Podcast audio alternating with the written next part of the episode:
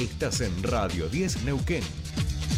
98.5. 98.5. Radio 10. Subite al tercer puente con Jordi y Sole.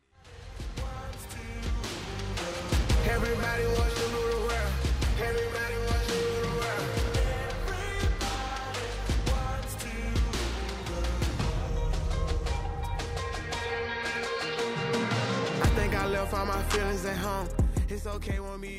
Seguimos aquí en tercer puente, ya está del otro lado de la línea nuestro querido Juan Ibrita Paja con reportes, todos eh, los deportes. reportes. Yo, la verdad que lo vuelvo a decir, síganlo en sus historias de Instagram, en sus Twitter, porque está haciendo una cobertura hermosísima, hermosísima de este, aristas del mundial. de ¿eh? este mundial, tal cual. Juan y querido, muy buenos días, ¿cómo estás? Bienvenido a tu espacio. Muy buenos días para todos, o no sé si buenos días, porque justamente creo que a todos nos está pasando lo mismo, ¿no? Están pasando muy lentas las horas. Exactamente. Eh, mucho nerviosismo, mucha ansiedad.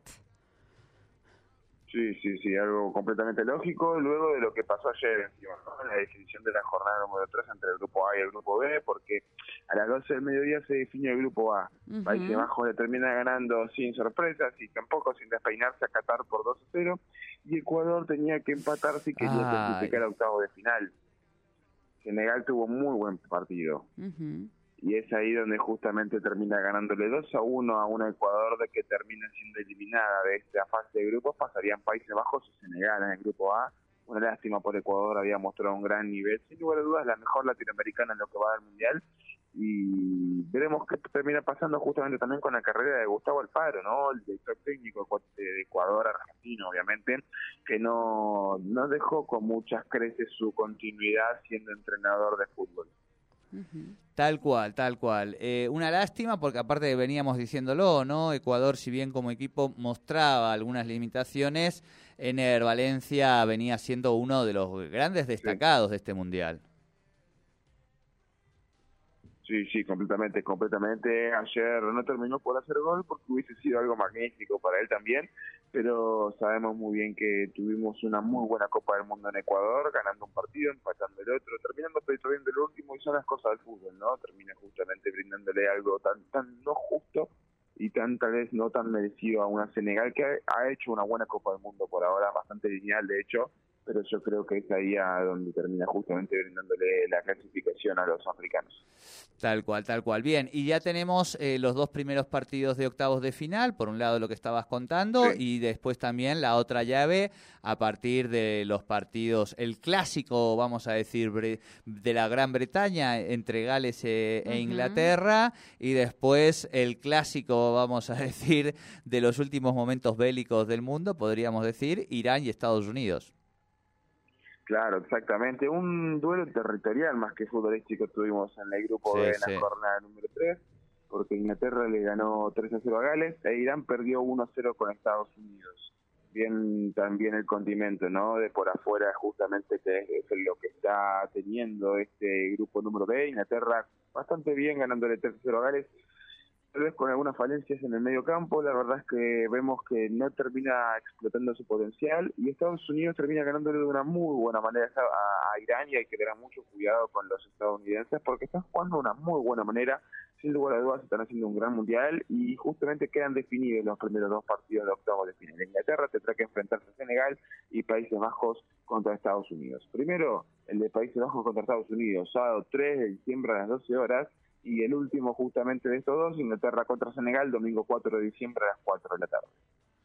Bien, ya tenemos los primeros partidos de octavos de final. ¿Qué tal?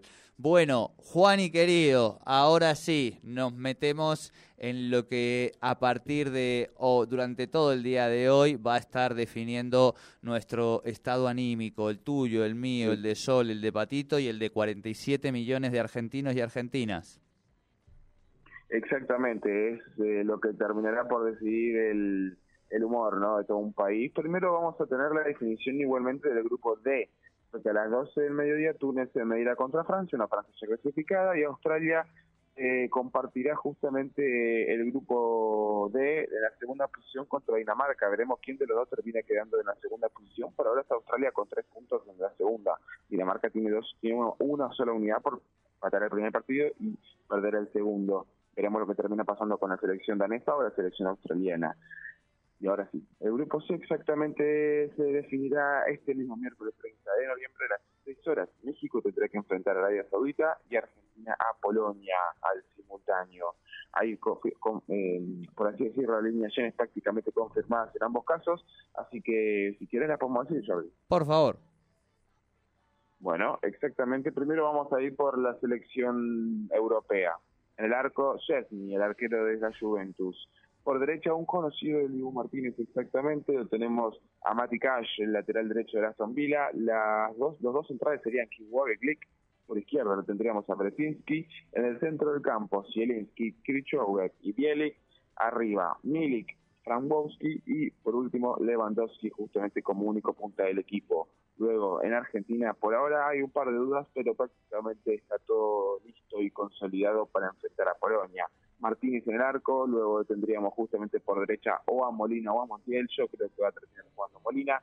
Eh, la dupla central sería justamente o Cuti Romero o Pesera en el puesto de número 2 y el 6 estaría jugando Otamendi, Acuña por izquierda. En el puesto de volante central hay una duda bastante grande porque no se sabe si va a jugar Gonzalo Fernández o Paredes, luego acompañarían de Poli Macalister y arriba Messi y María Lautaro.